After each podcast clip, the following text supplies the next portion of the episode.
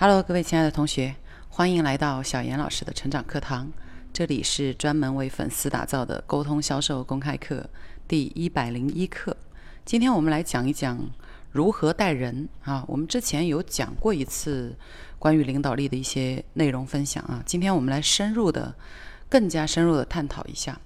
我在今天呢收到了呃两位同学的互动信息，其中一位跟我讲，他说他单位里面新来了一位同事，这位同事呢，呃，在跟大家互动的时候呢，有很多公司的一些基础信息啊，大家互动了多次以后，他依然还是不懂啊，就让呃给我发信息的这位同学说，让自己让他觉得很抓狂，因为经常觉得跟他沟通可能会有这种。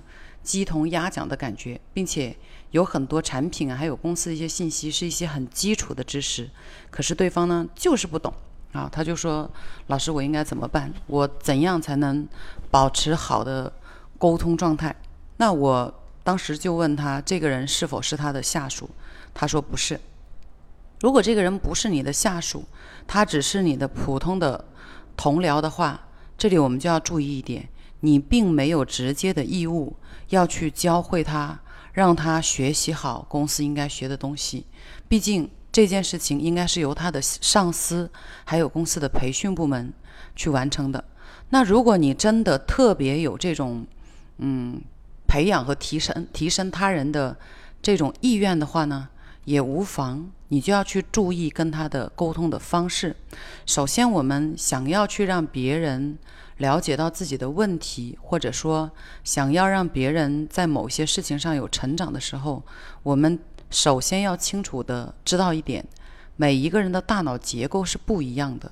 也许他并不是不知道这件事情或者这个信息，只是他理解的方式和表达的方式与你的并不一样。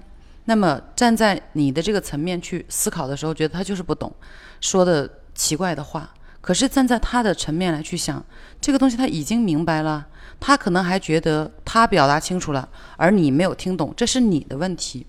因此，在这个事情的沟通上面，首先我们要做到的，我们要明白大家有差异，大家不相同。如果想要去影响他，让他呃接受和了解更多的信息的第一步，应该是认真的听一听他了解了哪一些，他。了解的这些信息当中，哪一些是真的很正确、很符合公司需要传递的东西？还有哪一些呢是不那么正确的？第二步呢，听完以后要告诉他说：“哎，你知道你所了解的这些信息里面有一些可能不那么正确，你愿不愿意听一听我的想法？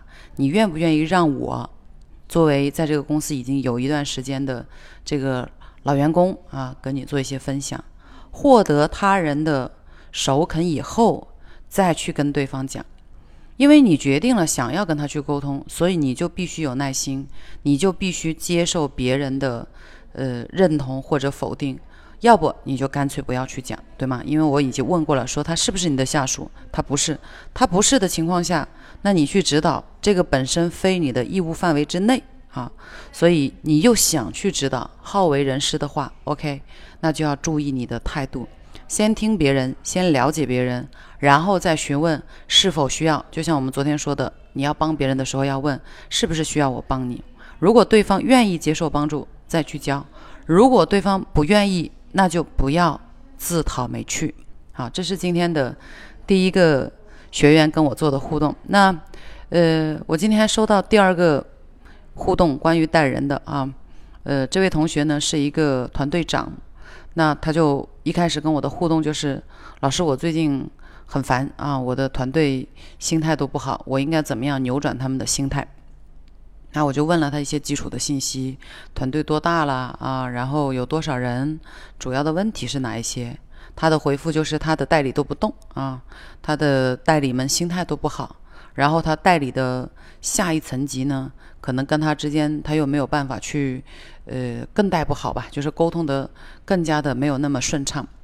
那问我该怎么办的时候，我其实脑子里面想到的第一个词是言传身教。我现在也同样带团队，我也同样有各个层级的代理小伙伴。我去教的时候，首先我是教会我直接的这一波代理啊，教会了我直接的这一波人以后，再由他们去下沉到下一层级。这个言传身教的意思就是，你首先要去教他，教完你要做给他看，做完给他看以后，要问他你会了没？如果对方还不会的话，你要再教一次，直到他完全学会了你学会的方法，这才做到了言传身教，才能够让他去按照你的方法传承下去到下一层级的代理。我们所有的文化也是这样传承下来的啊，就像我们中国人用筷子。大家去教小朋友用筷子的时候，是不是要要要用言传身教？首先要说来，我们要用筷子吃饭了，然后要拿着筷子说，我们要用手用右手把它握住啊，然后怎么样去握？看我演示一遍，接着小朋友再去根据你的方法演示。那么是不是你教完这一次，你的小朋友就马上会用筷子了呢？我们会发现不行，你还要继续跟进，要指正。而且要让他去锻炼、去实践，最终他才可能学会如何用筷子。他没有好好学，是他心态不好吗？不是的，是他也不知道该怎么办，而且他也很希望快速学会。在这种前提之下，最需要的是你的耐心。我们要去教，像教孩子一样来去教代理。我们的小朋友对待他们的反抗。我们从来不会觉得他是心态有问题，因为我们认为他是在学的过程当中遇到了困难，我们对他有关爱，于是因此就有了包容。可是我们去教我们的下属、教我们的代理的时候，可能就会觉得我教你，你不好好学，嗯，你你是成年人了，你还需要我像小孩子一样慢慢来哄你吗？没错，你的下属、你的代理就是需要像教小孩子一样，慢慢的去引导。慢慢的把方法指导给他，做给他看，并且跟进他的执行过程、实践过程，发现问题进行指正，最后陪伴一个阶段，他才能真正把一个方法学下去。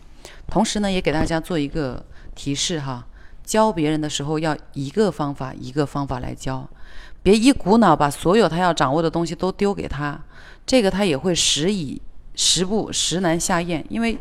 我们一个人吃饭，结果点了十个菜，请问你吃得完吗？是不是每个菜里面只能吃一点点？而我们一个人吃饭，我们就点一个菜，可能我们就可以把它吃掉一大半。